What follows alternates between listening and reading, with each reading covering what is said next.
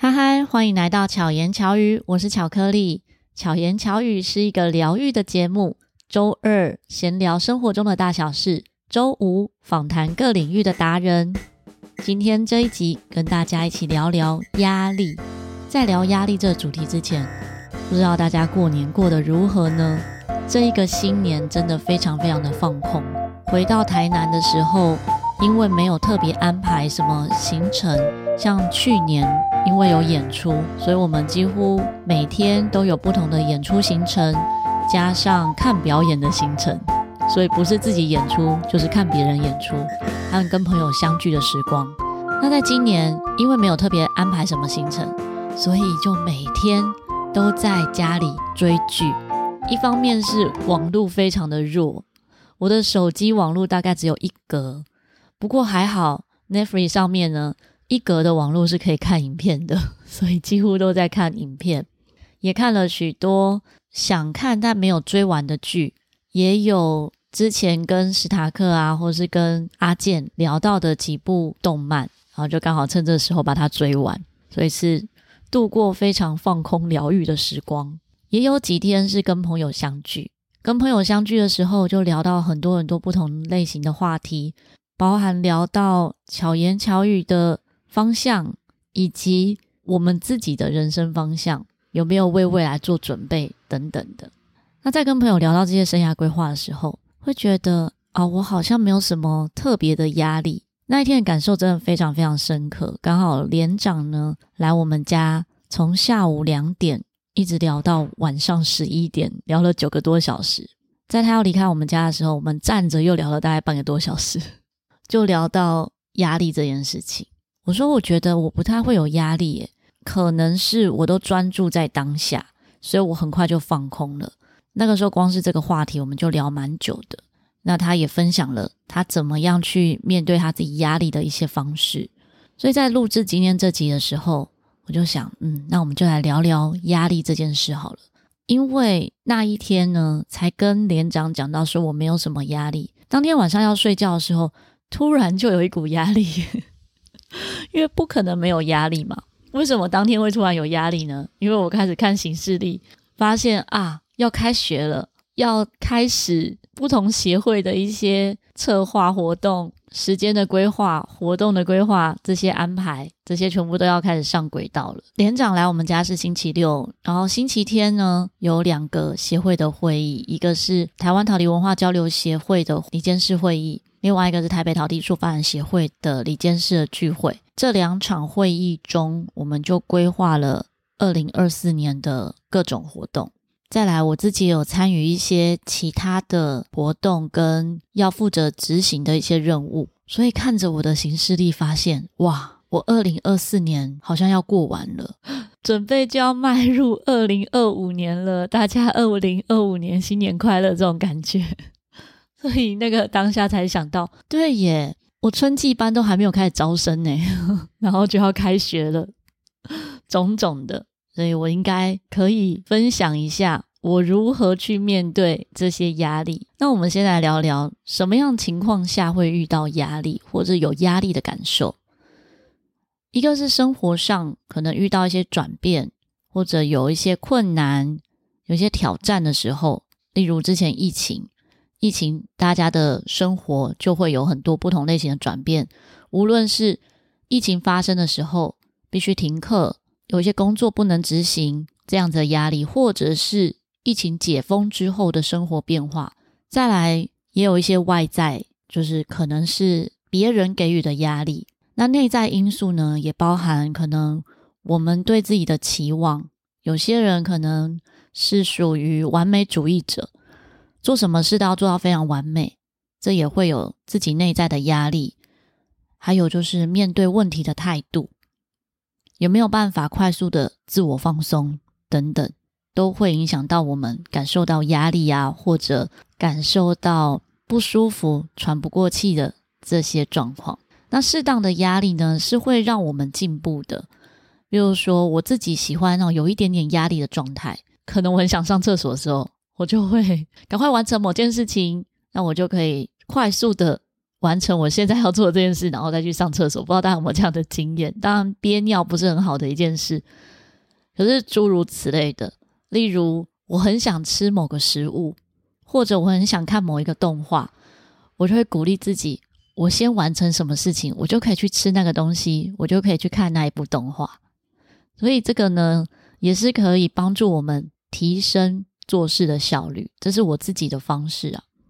压力的来源呢，也还有像是有些朋友可能工作职场上会有不同的任务，那这些工作有可能是自己不擅长的，或一直会有新的事物要学习，就会产生压力。也有些人是人际关系或者学业，那这些的压力会造成的身心影响，一方面是焦虑、抑郁，或者直接是生理反应。那我之前在巧言巧语有一集里面。就分享过，我当时没有认识我自己的压力是什么，我没有发现我有压力，所以我直接产生的就是生理的状况，例如可能生理期一直没有来，或者是一来就来很久。那也有一次是遇到鬼剃头，就是我的头顶呢就有一块大概十元硬币大小是没有头发的。可是也因为发生这些生理上的状况，我就会开始反思我自己为什么会有这样子的反应，我要怎么样去正视我的问题？我身上出现这个状况，那我心里的问题是什么？我就开始抽丝剥茧的思考我自己的问题。因为有这些经验，所以我就会更认识自己的一些生理反应，更认识自己。在什么样情况下有压力？那我要怎么样去舒缓？例如我说前两天我发现，哎，我都忘记要发那个招生文了，所以我今天才发招生文。我都忘记这件事情，那我的班级人数都还没有 达标，这是算是蛮严重的状况嘛，对不对？因为课程的招生状况是自己要负责的。虽然在社区大学，嗯，可能社大会去宣传，可是这些课程的招生还是跟自己最相关。那如果我都没有公告的话，就没有人知道我有开课，所以这对我来讲是很重要的一件事情。那已经要睡觉啦，所以我要怎么样可以好好睡觉呢？我就请我老公帮我拍拍我的背，给我一些安定的感觉，这对我来讲是蛮重要的。然后在睡觉的时候，我就好好的呼吸，我比较没有在冥想。可是，也许这也是我冥想的一种方式。我好好的呼吸，然后想着课程要怎么去执行规划，可以开成呢？就开始去思考这样的事情，然后就可以放松的睡觉了。因为我有开始去思考它嘛，那就有正视这个问题，它并不是被忽略的。所以放松的方式呢，一个是好好呼吸。那有些朋友可能可以透过冥想，再来也可以是视觉上的放松，例如之前去。玉山轻旅行的时候，我会觉得非常的放松，因为走在大自然里。那一趟玉山轻旅行里面的几个朋友呢，到现在都还常常到处去野餐、去爬山，走在山林里。每次看到他们分享照片，都觉得非常的羡慕。靠近大自然是一件很幸福的事情。以现在来说，虽然我没有每天都能做这件事情。但是可以想象自己在那个大自然中，或者在公园里的时候，我就会看一下绿色植物，感受那个当下的放松。第二个是时间管理，会有压力呢，通常都是跟时间很有关系，所以我会把我要做的所有事情都先把它写下来，看清楚自己要做哪些事，那有什么样的优先顺序，可以有一些简单的目标设定。在之前节目中也分享过我自己使用的一些工具跟管理的方式。那有些朋友会说：“哇，这样子的管理方式好像非常有系统。”其实我做的都非常非常的简单，只是方便我自己快速找到这些资讯，然后尽量不要遗漏。我都觉得我还可以再更优化，就是可以在更有系统的。整理好我相关的内容，像那天连长来呢，聊到人生规划的部分，然后聊到一些财务规划，我就说我从来没有计算过我一个月的收入会有多少，因为我的收入来源很多元，会有个别课的学生，有社区大学的课程，那也有一些是演出活动之类的。当然，我花费的费用也非常的多元，所以没有办法去计算这个部分。但还好，我一直都有记账的习惯，从国中，其实更小更小，可以说国小啦，国小开始就有记账，只是真的能够当做认真的记账，大概是高中开始。高中的时候是用纸本记账，那现在呢，都是透过一些 App，手机的 APP。透过手机 APP 的好处是，这个记账软体它就可以统整，直接看到这些不同内容的金额是多少，以及用搜寻的方式找到不同的账目，所以我也可以比较快速的归纳出来，哎，原来我有哪些花费，跟我有哪些收入来源，所以这一些工具呢，其实在生活中我觉得都是蛮方便的。刚刚讲到时间管理，有这些目标设定。就能够进一步的去计划、规划跟思考自己可以怎么样去分配时间。接着第三个是应对的策略，讲策略好像很有系统，我我觉得我没有什么系统，但是还是可以供大家参考。我最大的一个优点应该就是正向思考，并不是鼓吹大家都一定要正向思考。我觉得这已经是内化到变成我的反应了，我我也完全没有刻意去练习。但这个呢，从我自己遇到一些状况、遇到一些烦恼事情的时候，可以分类成大或小的事。有一些小事，我可能马上直觉的反应就是觉得没什么。例如说我自己受伤啊，还是什么，可能很快就好了。可是像刚刚我说，忘记这一年度有这么多事情要做的那个当下感受到的压力呢，就是比较大一点的。我可能就是。洗澡过后就能够消化掉，或者是睡一觉起来也会好一点，或者是像我老公给我大大拍一拍，我就会好一点这样子。所以对我来说，那个算是比较大一点点的，或可能有一些比较大笔的金额突然出现在面前的时候，也会有一下子的这样子的一个压力来源，然后我就要思考怎么去解决这些问题。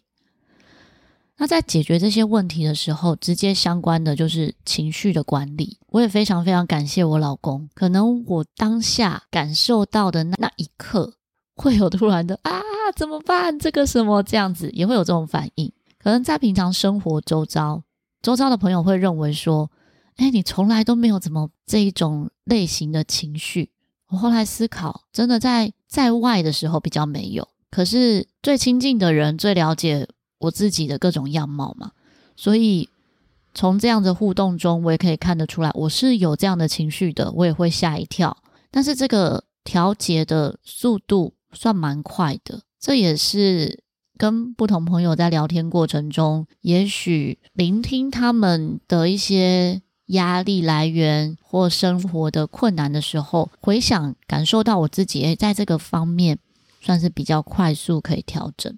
那我觉得这个调整很重要的一件事是要先更清楚认识自己的情绪。我理解我自己的情绪这些反应，它要相对应的用什么样的方式可以抚平，或者我有什么样的表达方式是对我有帮助的。有些表达方式可能我讲一讲我就好了，可是有些时候呢，可能我这样子表达对事情一点帮助都没有，那我也不会再选择这样的方式。那情绪的转移或者情绪的记录也是可以参考的一个方法。比如说这个问题，他当下没有办法解决，我其实就会比较不去在这个时候去看他，那我就会选择做其他比较开心的事情来转移我自己的注意力。那回馈到自己的心理上面呢，自我照顾就非常的重要。我还蛮会照顾自己的心情的。因为我会找方法去解决这个问题。如果你没有办法照顾自己的心情，那建议可以找朋友，或者你也可以透过节目的资讯栏私讯我的粉专 IG 跟我分享。更好的方式呢，是可以寻求专业的帮助，或者是建立自己的一些支持系统。这个支持系统可能来自于你的家人、朋友或者网友。各种可能性都有，只要你自己能够觉得安心的，都是一个好方式。再来，建立自己好的生活习惯，这个是我今年的目标。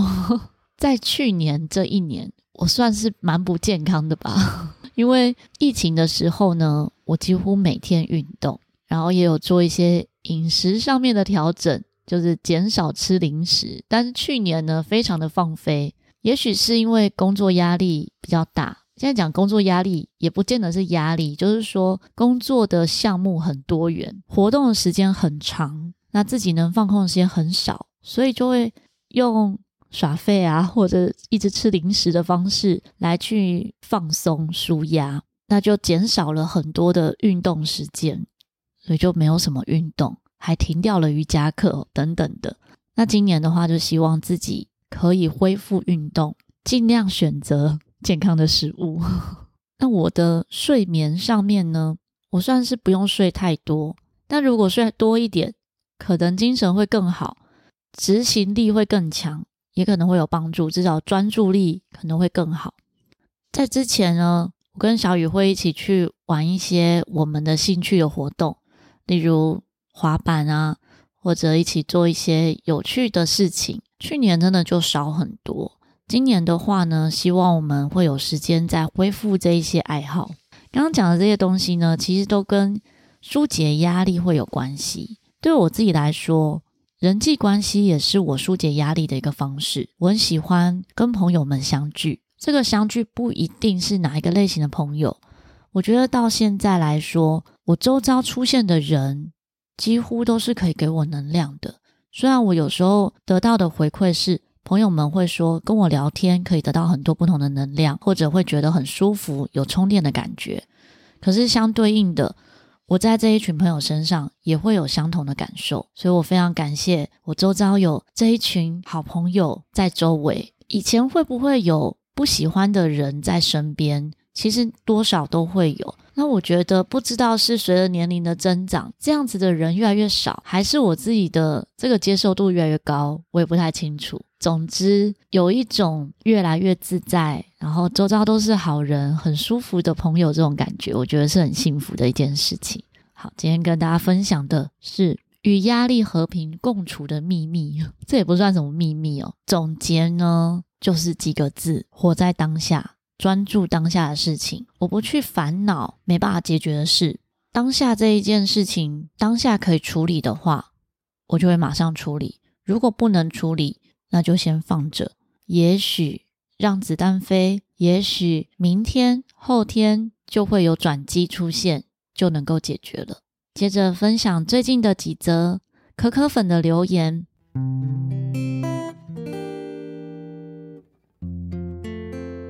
那我们先分享一则是 Mr. Boss 上面的，这一位是匿名的留言者，也不能说匿名啊，应该是没有登入账号，所以这边看到的是一个一六零零八五八二二。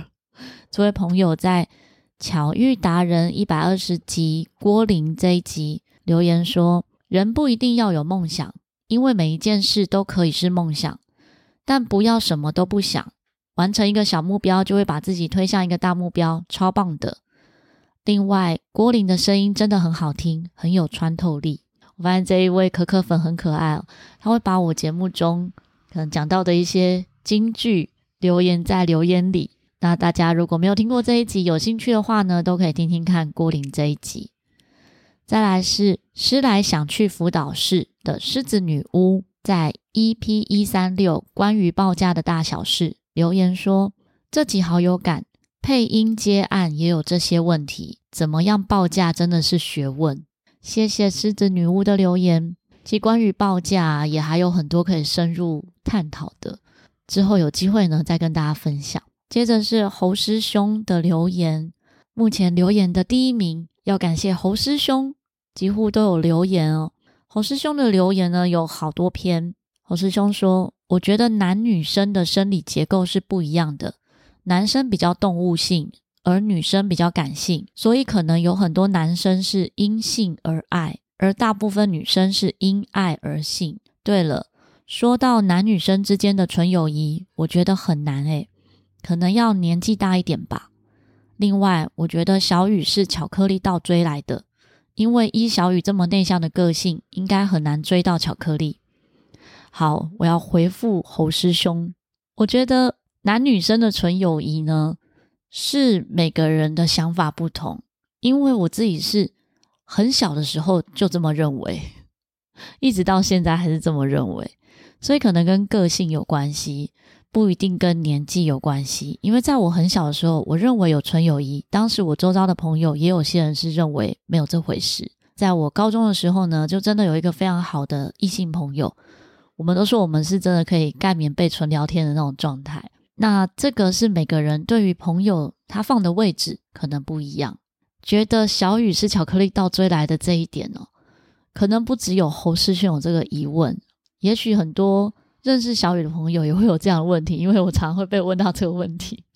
我觉得我真的是，嗯，这就是缘分吧，哈。这也是小雨厉害的地方，因为他的出现呢，就像是一个朋友，然后朋友变成好朋友。在当时，我就觉得他是一个弟弟，所以我去照顾他，可是完全没有把他当成是对象。一直到他告白之后，我才发现，诶，原来他是喜欢我的，才开始思考两个人互动以及他有没有可能会是对象的这个角色。这个有机会再跟大家聊。再来。侯师兄留言在安妮塔克这一集说：“好勇敢的两个女生哦，我的胆子很小，从来不敢想出国去谋生。好像塔克一开始也不敢，但安妮很厉害，鼓励他走出去。当然，安妮也给了他很强的后盾。两位真是唱歌和个性都是绝配，让两个人都能更上一层楼，真的实现了一加一大于二的内涵。”好想去听二月十六号的演唱会，可是一个六十岁的秃头阿伯跟一群年轻人坐在观众席上，会不会有点突兀呢？其实这一则太晚回复了，我有去听二月十六的音乐会，真的非常的棒。不管是听音乐、学习新事物，或者参与任何的艺文活动，都没有年龄的限制，这个限制都是自己给的。所以下一次呢，如果有类似的活动，真的，不管你是六十岁、八十岁、一百岁，都可以参加。当然，有少部分的活动是有限制年龄的，例如说未满十八岁不能参与，或者未满十二岁不能参与。但多数是没有上限的，所以不用担心。接着，侯师兄的下一则留言：我的中学也是读和尚学校的，国中的健康教育老师是个年纪比较大的女老师。我如果没记错的话。课本第十四章讲性教育，结果我们老师直接跳过，可见那时候的民风多么淳朴，不像现在。如果爸爸要找正值青春期的儿子谈性教育的话，儿子可能会说：“爸，你有什么问题就直接问吧。”啊，谢谢侯师兄的留言哦。真的，在不同年代会有不同的教育方式。那我们现在算是非常的幸运，人类也一直在进步，所以有很多的问题都不是问题，甚至可能在网络上面透过一些好的平台都可以找到学习的方式。接着，侯师兄在青少年表演艺术联盟这一集留言说：“教育是人类生存的枢纽，很感动。于盟主为了协助挽救走偏的青少年。”成立这样的机构，未来甚至还要成立一个学校，完全不是为了赚钱，真的太伟大了。台湾的未来还是很有希望的，加油！谢谢侯师兄，我会觉得巧遇达人不同集数呢，真的都有不同的感动和收获。我也很开心可以邀请于盟主来分享他的这一个理念。如果还没有听过这一集呢，欢迎大家可以收听。接着是。在 MixerBox 上面的留言，这是编号一六零零八五八二二。他在巧言巧语 EP 一三四布朗尼运动用爱疗愈伤口这一集留言说：“笔记巧克力导师的金句，除非默许，没有人可以伤害你。另外，我应该是天生幸运，当天性的美好生发出来时，一整个人就会很幸运。”谢谢老师让我更认识青蛙回家的意思。谢谢这位朋友的留言，真的也很开心可以看到你认真的笔记。我也很喜欢这句话，也会用这句话来提醒自己。有时候我们会觉得有压力，会觉得难过、悲伤，有些时候呢，可能是自己内心的小剧场，或者自己把自己放在一个受伤的位置，所以我才会说，除非自己默许，没有人可以伤害你。这个可能也可以回馈到今天的压力这个主题。如果你把每一件事情都看成是压力的话，包含我们现在生活在地球上，我们就在大气压力之中啊。我们要呼吸也有压力，要吃饭也有压力，就连我现在拿着麦克风也有压力，对不对？所以所有事情都是有压力的。可是如果我们换个角度来看这些相对应的事情，也许你就会得到解套，就会有不同的想法。如果大家有想听什么样的主题，都欢迎随时可以私讯留言给我。喜欢这集节目，敬请分享给周遭的朋友们。如果想要学习制作 Podcast，三月份每周五的晚上呢，在北投社区大学有从零制作 Podcast 相关的讯息，我放在资讯栏里面。如果想要学习陶笛，各种不同程度的陶笛课程也都开始喽。大家也可以私信询问，希望巧克力可以陪伴你，巧妙克服生活中的压力。我们下次再见，大家拜拜。